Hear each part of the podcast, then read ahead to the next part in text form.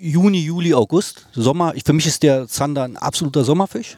Also 100 Prozent. Gerade im Sommer, also bei einer, ab einer gewissen Wa- Wassertemperatur sind die Zander sehr aktiv. Das heißt, die kleben nicht am Grund wie im Herbst, Winter, die schwimmen.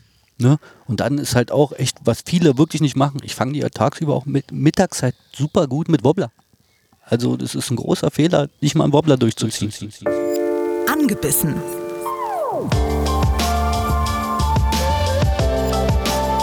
Der RBB Angel Podcast mit Frieda Rössler und Erik Mikan. Tag, ihr knallroten Krebse. Es ist Sommer. Herrlich, Sommer in Deutschland.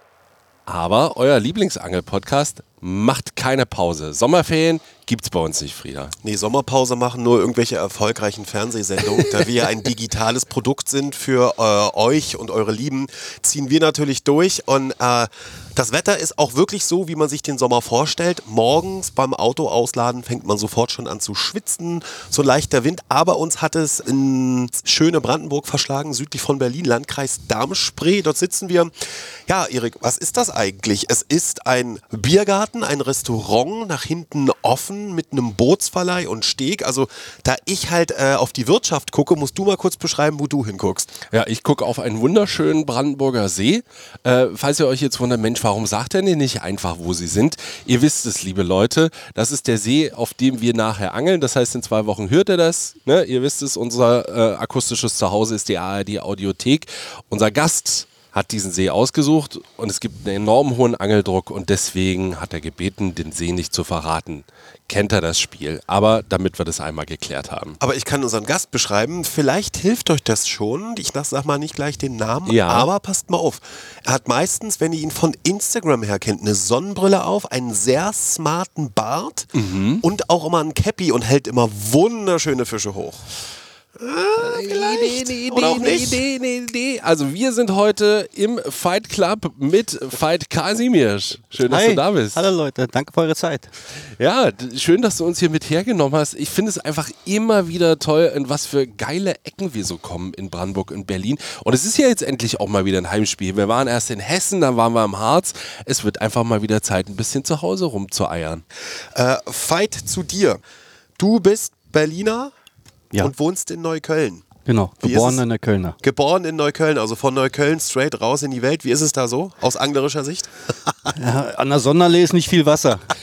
Also, ja, ich sag mal so, zum Glück habe ich das Angeln gehabt. Hat mir, glaube ich, viel erspart damals, weil Sonderlee halt auch ein kleiner Brennpunkt in Neukölln. Ne?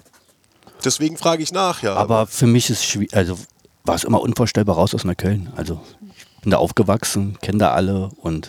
Aber ich bin froh, dass ich das Angeln habe, den Kontrast, die Ruhe, das Wasser. Äh, Veit ist wohl bekannt von unter anderem Shimano. Da bist du Teamangler, kommen wir auf jeden Fall auch noch drauf. Was jetzt ganz spannend ist, weil wir gerade beim Thema Neukölln sind und diesem Kontrast zwischen Natur und Stadt. Wie kommt denn Neuköllner Junge zum Angeln? Wie bist du dazugekommen? Wie bin ich dazugekommen? Ich meine jetzt, ich bin Sonderlee am Dammweg aufgewachsen, sozusagen. Und ich bin ja, sag, sag mal, ich weiß nicht, ob man das so sagt, so ein Wendekind. Klar, Ne? Also, äh, weil wir hatten genau Dammweg den Grenzübergang und der ist halt, als, als dieser Grenzübergang auf war, mit dem Fahrrad war, für, war das für uns als Kinder, das war, man hat sich wie ein Pirat gefühlt. Man ist nach Brandenburg an die Spree, in Treptower Park und wir haben da halt echt dann geangelt ne? und haben äh, teilweise auch Riesenfische gefangen. Und so hat sich das halt entwickelt. Ich habe vorher auch schon ein bisschen geangelt, immer mal in Berlin an den Kanälen bei den Anglern. So, ich bin Wassermann vom Sternzeichen. Wasser zieht mich halt an und immer den Anglern über die Schulter geguckt, mit Handleinen auch, dann mit Schnurresten und Haken, die ich da gefunden habe, versucht, einen Fisch zu fangen. Meine, ich weiß noch, meinen ersten Fisch war ein Kaulbarsch, den habe ich mit einer le leeren Maisdose im Wasser nach Hause gebracht. Meine Mutter ist ausgerastet, bring den Fisch wieder weg. Der, kein Busfahrer wollte mich mitnehmen, weil ich äh, den Fisch hatte. Ich musste auch noch laufen mit dem Fisch. Aber er hat es überstanden, als ich ihn wieder zurückgebracht habe. Er hat gelebt. Okay, also-. Also der hat einmal einen Spaziergang durch Neukölln gemacht. Genau. Also kurz nach der Wende schon Catch and Release, Wahnsinn. so ungefähr, ja. Gut, aber ich denke mal, äh, der Kaulbarsch wird nicht dein einziger Fisch damals gewesen sein. Wie ging es dann ein bisschen weiter? Ja, und dann hat sich das halt, das Angeln halt, dann bin ich dann irgendwann halt, wie gesagt, habe ich viel an den Berlinern Kanälen geangelt, so auf Brassen, Plötzen, Barsche, so, was es halt so gibt. Und dann bin ich irgendwann dann äh, in die Oberschule gekommen. Das war die Otto Hahn in Neukölln und die war direkt am Teltow-Kanal. Und da sind wir als Kinder oder Jugendliche halt immer im Sportunterricht die Kanalrunde gerannt. Das heißt, komplett einmal am Kanal hinten rum. Und da war das Kraftwerk Rude früher auch. Das hatte halt einen Warmwassereinlauf. Das war in Deutschland total berühmt, weil sämtliche Karpfenangler aus ganz Deutschland sind da hingekommen zum Karpfenangeln. Also der war damals auch zu der Zeit zum Top 5 der besten Karpfengewässer in Deutschland, der Teltow-Kanal. Und da habe ich dann irgendwann diese Karpfenangler gesehen mit ihren drei Ruten, mit diesen riesen Kechern und Boilies, das kannte ich nicht. Und das hat mich dann halt sofort, als ich das gesehen habe, wusste ich sofort, ich will Karpfenangler werden. Hab dann auch echt wie mein ganzes Taschengeld über Jahre in dieses Karpfenangeln gesteckt und dann da halt auch auf Karpfen geangelt und irgendwann, dann so auch mit der Wende und so, wurde, wurde der Kanal, der war hinten, hinten geteilt, weil, wegen der Grenze. Mhm. Ne, wurde, der geöffnet und durch dieses warme Wasser kam dann auch die Zander langsam in diesen Bereich im Winter. Und dann habe ich, hab ich richtig gemerkt, also es war Anfang der 90er, und dann wirklich mit Gummifisch, also ganz wild, mit, mit einer Winkelpickerroute, mit ganz dünner Mono. Es gab ja nicht mal geflochtene wirklich. Kein, kaum Jighaken, kaum Gummifisch, es gab fast nichts. Aber ich habe halt so Zander gefangen. Und ich habe halt gemerkt, dass mir das Zanderangeln echt deutlich mehr Spaß macht als dieses Karpfenangeln. Und habe dieses Karpfenangeln eigentlich so Mitte der 90er komplett an Nagel gehangen. Ich dachte so, Raubfischangeln, genial, eine Route, Rucksack, kannst Strecke machen, ne? Schöne Fische, Ne? Ist nicht der Reiz war halt auch, dass sie nicht leicht zu fangen sind. Ne? Das, das hat mich halt auch so. Karpfen ist auch nicht leicht zu fangen, aber das hat mich halt so gefesselt. Und eigentlich angel ich so seit 1992 oder 93 echt auf Zander. Wow, das wow. sind dann jetzt 31 Jahre? Nicht schlecht. Immer noch, also das Karpfenangeln ist immer noch zwischendurch oder dass ich halt mal andere, andere Fischarten angeln. Angeln an sich ist halt genial. Ne? Auch Brassenangeln. Also ich gehe auch gerne mal mit der Fiederroute los oder mit der Matchroute. Also mir macht alles Spaß.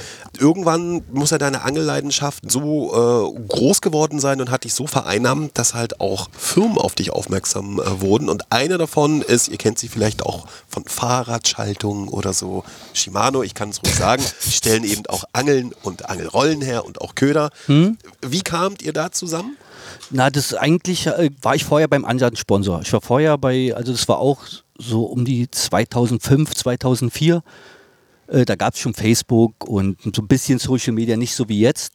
Und da bin ich damals dann halt zu Pure Fishing. Die haben einen halt kontaktiert, ob man halt nicht denen ihre Sachen, Produkte angeln will und es ein bisschen bewerben will in, in, in Social Media. Also für die Leute, die es glaube ich nicht wissen, ist so Berkeley zum Beispiel. Pure Fishing, ne? Berkeley, Abu, Shakespeare, Mitchell, Penn. Mhm. Also es ist von der Masse her also ein Riesensortiment. Mhm. und da, da war ich eigentlich auch glücklich, immer eigentlich. Und äh, ja, und dann kam irgendwann halt der Kontakt von Shimano auch so über Social Media. Und da hat auch anderthalb Jahre gedauert, bis man diesen Schritt dann gewagt hat, weil man bewirbt halt nicht Produkte und dann auf einmal bewirbt man andere Produkte. Das macht man halt nicht eigentlich, aber Shimano ist halt Shimano. Also das, diese Anfrage, das war auch so, wurde auch so kommuniziert, diese Anfrage kommt halt nur einmal. Ja, und es ist ja auch, äh, ich habe tatsächlich noch mal ein bisschen recherchiert vorher, weil ich kannte die Geschichte schon. Das muss so 2013 passiert sein. Und äh, ich habe dann gelesen, da waren so Schlagwörter wie Transfer wie im Fußball. Du, Johannes Dietl und äh, Jochen Diekmann. Und Jochen Diekmann wechseln geschlossen sozusagen äh, zu Shimano. Das fand ich irgendwie ganz witzig, dass man da so eine Fußballanalogie benutzt. Ja, weil man hat es, ich meine jetzt äh, Teamagler gab es damals auch schon, aber damals so im Raubfischsektor relativ wenig. Und wir waren so das wirklich mit das erste Team, was so Raubfischteam, was es gab. Und natürlich, Shimano hat sich wahrscheinlich, ich vermute es, gedacht, äh, da gibt es ein Team, was funktioniert. Warum nehmen wir nicht einfach das? Ja. Ne? Und äh, du bist geblieben. Die anderen ich, beiden sind jetzt woanders. Die anderen beiden sind woanders, genau, und ich bin geblieben, ja. Weil du einfach glücklich bist bei Shimano? Äh, ja, genau. Die Produkte halt, ich meine jetzt, äh, die anderen äh, von da, wo die jetzt sind, sind auch super Produkte. Das ist auch, darum geht es nicht. Aber es geht halt auch einfach, ich, viele denken ja, wenn man bei Shimano ist, man braucht nicht mehr arbeiten gehen oder so. Also ich habe noch einen ganz normalen Job. Ne, ich bin im öffentlichen Dienst, ganz normal, also ich gehe ganz normal arbeiten und äh, diese Symbiose mit meinem Job und diesem Angelzeug, dann habe ich ja noch halt noch, noch einen Sponsor mit Camo Tackle, mit Kitec und so, also äh, mir hat mal einer geschrieben, das ist Champions League. Ne? Ne? wenn man Kitec kann- ja. und Shimano fischt. Das Ne? ist schon ziemlich weit vorne, würde ich auch sagen. Äh, wir hatten ja schon mal äh, einen Brandenburger äh, Teamangler auch von Shimano bei uns zu Gast. Könnt ihr gerne nachhören in der ARD Audiothek. Erik Korsakowski, auch hier äh, aus dem Bereich Landkreis Dahme-Spree. Mhm. Genau. Kennt ihr euch vielleicht? Ja, sogar? ja, na klar, wir kennen uns. Wir haben auch zusammen angeln schon und so, ja. Ich würde gerne noch mal kurz bei dieser äh, Teamangler-Geschichte bleiben, weil du hast gesagt, ihr wart, äh, also du, Johannes und Jochen, ihr wart alle zusammen vorher bei Pure Fishing. Wie habt ihr euch den kennengelernt? Weil Johannes Dietl, Barschpapst, ist natürlich ein Name in der Angelszene. Ich muss es so sagen, damals war das halt auch, ich meine jetzt heutzutage ist es leichter, Kontakte zu Firmen zu kriegen. Damals war das schon so äh, äh, schwieriger, weil Facebook war noch nicht so wie jetzt. Und ähm, der Umstand war eigentlich, dass wir alle fast nebeneinander wohnen, immer noch. Ah. Ne? Ich habe damals viel mit dem Jochen geangelt, wir haben uns damals im Angelladen kennengelernt, haben halt sehr intensiv auf dieses Barschangeln äh, spezialisiert. Also wir haben damals schon mit Fluorcarbon-Schnüren geangelt, das, das war da hat man wirklich viel Geld bezahlt, musste man im Fliegenfischerladen am Kudamm, gab es damals einen in Berlin, da hat man dann für so eine kleine Spule ein, klein, ein kleines Vermögen bezahlt, dass man eine Spule Fluorcarbon hat. Oder so eine schnell, kleinen Schnellwechsler für die Fliegen. Das haben wir dann schon benutzt, um dann halt diese kleinen Barschgummis halt, ne, eigene Jigköpfe gießen lassen, weil es das einfach noch nicht so gab. Wie das immer klingt, wir hatten ja nichts. Also Ja, ja, ja, ja. So, ein- Na ja. so Ossi-Jammer-Podcast. wenn man das, wenn man das halt vergleicht, heutzutage, du, du willst Zander angeln, du gehst ins Internet, YouTube, tausend gute Angler, die dir sagen, wie es geht, wie du, worauf du achten musst, was für Tackle du nehmen musst. Genial. Ne? Früher gab es halt Angelzeitungen, ja, die konnte man sich als Kind auch nicht immer leisten. Du, du, du musstest alles probieren. Ne?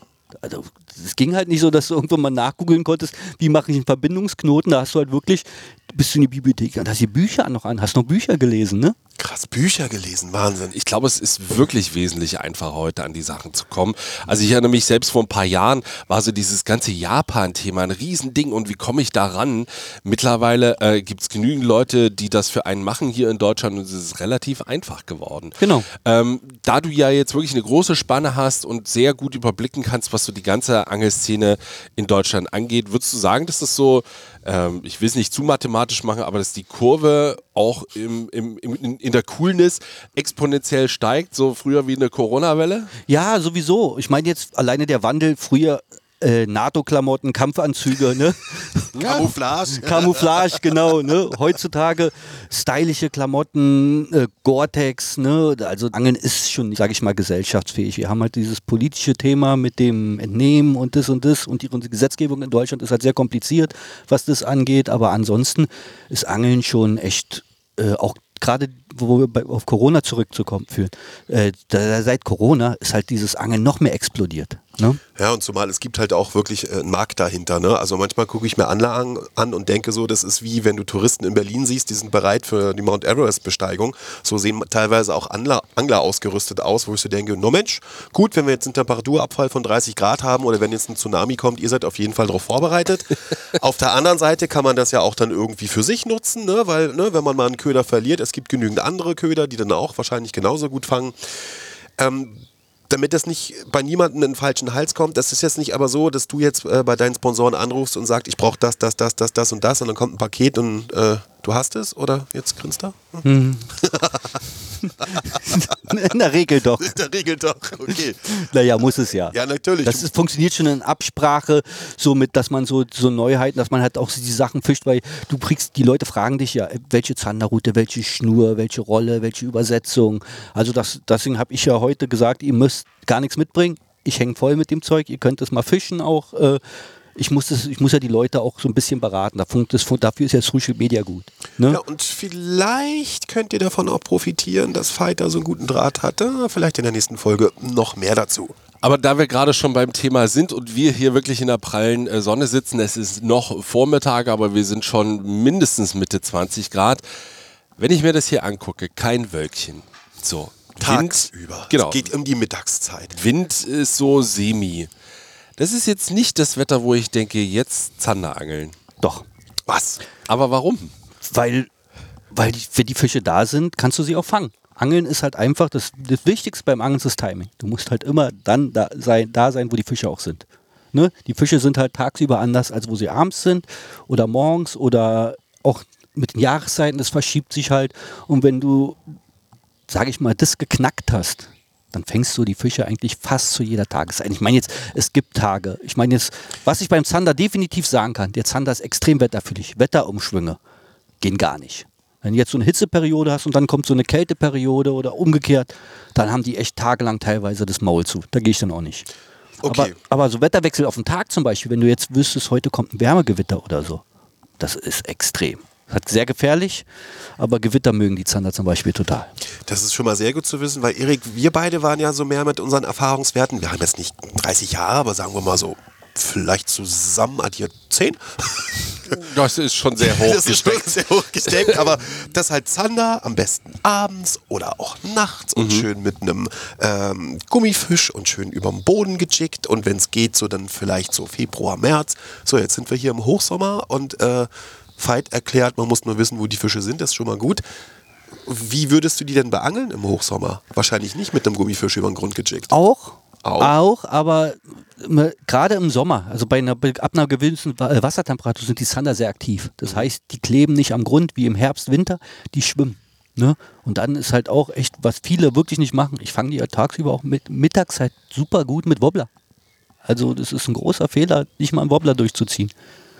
Und dann auch dieses, dieses klassische, dass man äh, flachlaufende Wobbler nimmt? Oder muss man Ja, tieflaufende so Medium. Also ich kommt drauf an, auf welcher Wassertiefe so. Also ich angel so mit Wobbler zwischen die zwischen ein und zweieinhalb Meter tief laufen und Krawallmacher. Also die müssen halt richtig Radau machen, also richtig Aufmerksamkeit. Und ich fühle die teilweise auch sehr aggressiv. Mhm. Also es ist ähnlich wie beim Barschangeln.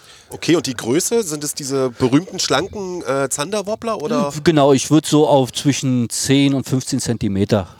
Also genau zuhören jetzt, Leute. Okay, und da wir schon gerade so ein bisschen im Detail sind, das ist wahrscheinlich nicht verallgemeinerbar, weil jedes Gewässer ist anders. Ähm, aber suchst du Strukturen, suchst du Pflanzen? Was ist das, wo du sagst, Leute, das ist echt gut, wenn ihr Zander fangen wollt? Ja, das ist genau. Also es gibt unterschiedliche Strukturen: Krautkanten, abfallende Kanten, Plateaus, Landzungen, Muschelbänke. Die können alle produktiv sein. Alle. Also das musst du halt ausprobieren. Ne? Es gibt halt Gewässer, wo du halt ein Echolot nicht erlaubt ist. Das ist halt relativ schwierig. Oder man hat halt kein Echolot, aber da kann man sich dann halt zum Beispiel am Wasservögel orientieren, am Uferverlauf. Ne? Wenn man halt Inseln, steile Uferkanten. Ne? Da kann man immer, immer wenn du aufs Ufer guckst von einem Gewässer, kannst du in der Regel davon ausgehen, dass es unter Wasser so weitergeht. Wenn du einen See hast, der ziemlich hoch, wo du dann nicht mal äh, rüber gucken kannst, dann kannst du dir vorstellen, äh, kann automatisch, dass es da unter Wasser auch so ist. Und dass du so quasi eine steile Kante hast. Oder Schilfspitzen, Schilfkanten, die so ein bisschen ins Wasser rausgehen. Da kann man auch davon ausgehen, dass, da eine Sand, dass es da noch weiter nach, ins Wasser ausläuft. Also wäre theoretisch auch ohne Echolot möglich. Ne? Und ähm, das war jetzt so Struktur, das waren Tageszeiten. Was würdest du von Monaten oder von der Jahreszeit her empfehlen? Ich meine, klar, die Schonzeit in Berlin und Brandenburg schließt bestimmte äh, Monate aus, aber was sind so die beiden Monate, wo du sagst, Ich so Juni, Juli, August, Sommer. Ich, für mich ist der Zander ein absoluter Sommerfisch. Also 100 Prozent. Ich angel auch am liebsten im Sommer. Im Winter ist er leichter zu fangen. Definitiv im Herbst, weil er dann halt auch bestimmte Bereiche nicht mehr aufsucht. Das liegt halt daran, nicht an der Wassertemperatur, sondern eher an der Qualität des Wassers. Es wird halt klarer, das Wasser. Ne? Der Zander ist Licht, kommt mit dem Licht nicht so gut klar und alle Gewässer neigen halt mit äh, sinkenden Temperaturen klarer zu werden. Dann Klar. gehen die Zander automatisch tiefer. Ne? Das ist dann auch die Jahreszeit, wo die meisten dann wieder auf Zander losgehen, äh, weil sie halt dann teilweise nicht tiefer, also fängst du sie nicht mehr auf drei, vier Meter. Außer natürlich ein Gewässer ist, hat nur drei, vier Meter, dann ist es die tiefste Stelle, dann kannst du sie auch da fangen. Wie würdest du so äh, Zander charakterisieren, gerade auch im Vergleich zu Barsch zum Beispiel oder Hecht? Sind die zickiger? genau. Ja, guck. Ich finde, ich find, Zander und Barsch kann man sehr gut vergleichen, auch von der Frequenz her. Wenn du das wirklich gut, äh, wenn du wirklich gut Zander fängst, dann hast du teilweise auch manche. Ich hat, gibt Tage, da hast du auch mehrere Bisse in einem Wurf. Ne? Also das ist, das nimmt sich vom Barschangeln nicht viel. Na klar sind die Schwärme nicht so groß wie ein Barschschwarm, weil wenn du so einen Barschschwarm hast mit, sag ich mal, 20, 25 Zentimeter, das sind teilweise ja 100 Stück. Na klar hast du dann eine Frequenz von einer Stunde jeder Wurf Treffer. Beim Zander sind es dann wahrscheinlich nur 10, 15, 20 Fische. Dann, wenn du fünf fängst, ist es halt gut. Das ne, reicht. Das reicht uns völlig. ähm, seid ihr fertig mit Zander? Ja. Wenn man dich ein bisschen beobachtet, ein bisschen stalkt bei Instagram, das mache ich immer gerne in der Vorbereitung, ist es ja neben dem Zander und neben dem Hecht und neben dem Barsch und neben den Friedfischen, die du uns schon erzählt hast, bist du ja auch ein bisschen weiter entfernt äh, als Berlin-Brandenburg. Äh, man sieht auch zum Beispiel tropische Fische. Du bist oft äh, Panama gewesen, warst unterwegs. Äh, was gibt dir das in die weite Welt hinaus? Ich bin halt, also ich, ich, ich habe manchmal zu meiner Freundin auch gesagt, so, äh, ich glaube, ich bin im falschen Land geboren. Ich bin so Meer. Wenn ich das Meer sehe, das ist für mich so, es ist für mich das Größte. Ostsee ist schon okay, aber dieses tropische Meer ist halt für mich das Schönste, was es gibt. Und äh, deswegen ein bis zweimal im Jahr muss ich halt unbedingt ans Meer. Und mich hat besonders halt dieser Giant Trevally halt so gefesselt. Den habe ich das, wo ich das erste Mal auf diesen, das war auch Mitte 90, der 90er Jahre, da, da hast du ke- keine Informationen über diese Fischart wirklich gehabt. Und ich habe da in Indonesien geangelt, mit eigentlich mit, mit schweren Hechtzeug. Und das erste Mal, das war Wahnsinn. Die haben mir mein, die an einem Tag mein ganze, eine ganze Angelausrüstung zerbrochen. Es war alles kaputt. Ich wusste gar nicht, dass Meeresfische so kämpfen. Ich stand dann an der Bootswand, äh, die, die, die Rute lag auf der Bordwand. Der Guide, der, also der Guide, das war ein Kapitän, hat mich festgehalten am Rücken und das die Rute und ich dachte so, boah, was kommt da jetzt hoch? Und dann kommt da so ein zwei Kilo großer Fisch hoch. Und der Guide fragt, ob wir so ein Foto oder nicht. Ich sag so, nee, setz zurück. Und ich dachte so, ich habe mich schon während des Drills mit einem zwei Meter großen Fisch gesehen und dachte so, was ist denn das? Das ist ja, das kann man, also diese Kampfkraft von den Fischen im Meer kannst du mit unseren Fischen einfach null Ein handgroßer Fisch im Meer macht dir mehr als unser, unser größter Fisch hier. Das ist ja Wahnsinn. Und äh, du sagst jetzt Giant Trevally und das heißt, dem reist du dann so ein bisschen hinterher. Was sind so die Reviere, die So, du da genau. Das ist halt Asien, Indonesien, Malediven, Afrika, ne? Also diese ganze Region, das ist so einmal im Jahr auf jeden Fall, dass ich einmal im Jahr so so einen Trip mache. Weil äh, mir macht dieses, auch mit diesen riesen Ködern. Ich meine, dieses Angeln ist, glaube ich, das beschissenste Angeln, was es gibt, weil es sau anstrengend ist. So ein 200 Gramm Köder, ich meine, jetzt kannst du ja mal einen kleinen Popper den ganzen Tag führen, da sagst du dir auch am Ende des Tages, oder ein Twitchbait, da sagst du dir auch am Ende des Tages, was habe ich gemacht, wie tut die Schulter weh, jetzt mach das mal mit einem 200 Gramm Köder. Den musst du halt mit einem kom kompletten Ober, wenn du den, den kannst du mit einem Arm gar nicht animieren. Ne? Das ist, aber genau das ist es halt, das, das, das, das, das macht halt den Reiz. Dieses schöne, äh, schöne Wetter, diese Wasserqualität, das, das Schöne ist halt auch bei diesem Angeln, dass du 99% der Fische siehst, wie sie den Köder nehmen. Du sch- schmeißt den Popper aus, poppst den an, auf einmal siehst du fünf Meter neben deinem Köder eine Bugwelle kommen. Teilweise mit dem Rücken, mit dem Rücken aus dem Wasser. Und der Biss von so einem Fisch ist wirklich so, als wenn du so eine Meter große Steinplatte aus einem Meter Höhe auf dem Wasser, aus Wasser knallen lässt. Das macht richtig Rums. Ne, das ist, und dann diese Kompression von 0 auf 100. Also sage ich auch immer den Leuten, äh, Badelatschen, Flipflops auf so einem Boot, geht nicht. Da, da machst du ein Salto und fliegst rein. Was mich noch interessieren würde, weil äh, ich, ich kenne diese Videos, wie man Giant Trevally fängt. Was ich nicht weiß, ist, wie schmeckt denn der Fisch? Schmeckt überragend. Ist das eine Art Thun oder Nee, ist eine Makrele. auch Makrele? Das ist eine Makrele. Aber schmeckt dann so wie Königsmakrele zum Beispiel? Oder Ja, das ist von der Konsistenz her, vom ist weißes Fleisch sehr fest, weil man verangelt ja mal ein oder so, den musst du dann halt auch essen. Klar. Ne? Also Fisch nicht essen ist ja, ist ja ein Crime sozusagen. Ne? Gerade Meeresfische. Ich finde es schlimm, weil ich halt schon viel Meeresfische gegessen habe und mir die dann auch versucht habe, also hier kriegst du hier zu kaufen, es schmeckt halt einfach nicht hier. Also, Ja. also ich habe Kubera Snapper, ja, ich so oft in Kuba gegessen, das schmeckt, esse ich so gerne. Das kriegst du regelmäßig bei uns auch zu kaufen. Kannst es, es schmeckt einfach nicht. Es schmeckt einfach nicht. Ja, oder hol dir mal hier tiefgefrorene Seezunge. Die schmeckt einfach nach nichts und dann nochmal frisch gefangene, dann schmeckt die wenigstens nach Fisch. Genau, und deswegen halt, äh, ja. Selber fangen, Leute. Ja. Zander, was ist dein Lieblings-Zander-Rezept, um da vielleicht noch mal kurz äh, den Bogen zu schlagen? Da habe ich, also viele machen ja klassisch diese äh, Panieren mit, äh, also, äh, mit Mehl und äh, Paniermehl. So. Das ist so nicht mein Fall. Ich, ich mach, äh, ich, ich würfel den meistens, leg den über Nacht ein, den Zander. Also mit, da macht meine Freundin dann halt so eine Sch- Geheimmischung. Ich weiß immer nicht, was sie macht. Und, und dann br- brate ich den halt äh, am nächsten Tag halt an, lösche den mit Weißwein zum Beispiel ab, lass ihn dann im Weißwein kochen, bisschen Hafersahne rein, Dill, Und das war's schon. Dann halt auf Kartoffeln oder Reis, ein paar Erbsen, ein paar kleine Möhren oder halt klassisch auch im Curry. Auch total genial. Das ist eine gute Idee, das wollte ich sowieso öfter schon mal machen. Das ist also ganz einfach, wie gesagt, wichtig ist dann halt nur, dass du den Zander immer parallel machst beim Curry, weil die Paste ein bisschen dicker ist. Du zerrupfst sie sonst das ganze Fleisch. Ja. Aber eigentlich esse ich oder in Senfsoße, Weißwein, wie gesagt. So esse ich am liebsten. Oh, Interessant. Hunger. Mann, Oder halt Mann. noch eins, Na? gerade diese Rückenfilets, die lohnen sich halt schön in Nuggetgröße zu machen. Die paniere ich dann wieder, erst mit Maismehl, ne, dann, und dann mit Paniermehl, dann, äh, dann in der Pfanne braten, aber Geheimtipp, einen Tag später erst essen. In den Kühlschrank stellen. Warum? Damit kriegst du jeden, jeder, der sagt, er hasst Fisch, der isst dir die ganze, die ganze Packung auf. Weil er, weil er denkt, das sind Chicken Nuggets oder Genau. was? Die Konsistenz ist, die, der wird, also Fisch im Kühlschrank, auch wenn du jetzt ein Filet brätst und normal panierst, also meiner Meinung finde ich am nächsten Tag fast besser. Ich mag dieses Weiche gar nicht. Es ist okay, aber ich mag das schon, wenn es so ein bisschen bissfester ist. Und an, also gerade für also Zander am nächsten Tag im Kühlschrank, genial. Und nur im Ofen nochmal warm machen. Also Pesca al dente, Signore. Ja. Sie. Es gibt ja Fische, es gibt ja Fische, zum Beispiel die Meeresche, die so musst du sogar einfrieren, bevor sie wirklich genießbar ist. Ich habe ein paar Mal in Spanien probiert, Meeresche, und dachte immer so, um Gottes Willen.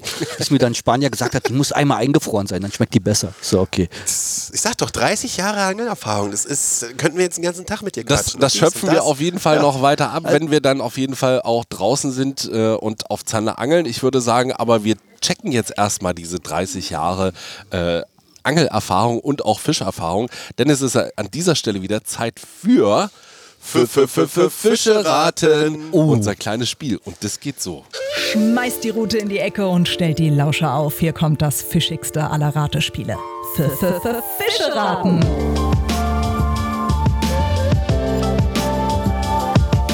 Du, lieber Gast, trittst gemeinsam mit Erik gegen Frieda an. Der hat sich einen Fisch überlegt, den ihr gemeinsam erratet. Gesucht werden nur einheimische Fische. Insgesamt gibt es 16 Fragen, die dich ans Ziel führen. Aber brauchst du wirklich alle oder schaffst du weniger? Und ihr da draußen macht mit beim Fischeraten. Ein Riesenspaß für die ganze Barschfamilie. So, lieber Gast, wie hoch pokerst du? In wie vielen Fragen willst du den heute gesuchten Fisch erraten? So, Veit. Du bist der Gast. Ähm, was denkst du denn, wie viele Fragen wir zwei brauchen, um Friedas Fisch zu erraten? Wie viele Fragen gibt es denn? 16 äh, plus X, also wenn dir Fragen einfallen, die dann nicht draufstehen. Aber es geht so ein bisschen immer um die Ehre. Je weniger, umso besser. Hart drei, oder? Jawohl, Sehr gut. Jawohl. Sehr gut. Sehr gut. Drei Fragen. Jawohl. Puh. So, also wenn du möchtest, kannst Ah. du. wenn du möchtest, kannst du gerne die erste Frage stellen. Willst du schon einloggen? Ähm, so als Tipp, was Ja, immer genau. ganz gut ist, äh, also klar, man kann grundsätzlich erstmal abfragen, ist es jetzt ein Salz- oder Süßwasser, Raub- oder Friedfisch, das kann man immer am Anfang machen. Du kannst auch gleich spitzer reingehen und nach Mindestmaß fragen. Muss, das führt aber nicht immer zum Ziel, hat beim letzten Mal auch nicht wie geklappt. ich meine, das Geniale ist ja, eine Frage können wir uns ja schon sparen. Bei Austricksen hat er gesagt, es geht um heimische Arten. Ja. Obwohl, ah, Ostsee ist ja auch Salz. Ja, ja, deswegen. Ja, ja. Nordsee gibt es ja auch noch in Deutschland. Ja, ja. Stimmt. Wir waren gerade so, so auf den Malediven Ja, ja. und weil irgendwas alles total weggeblendet gerade. Okay, aber du kannst die erste Frage stellen. Okay, Salz oder Süßwasser? Süßwasser. Okay. Dann möchte ich gerne bitte wissen, was eine bestimmte Farbe bei dir hat. Augenflossen oder der Körper? Der Körper.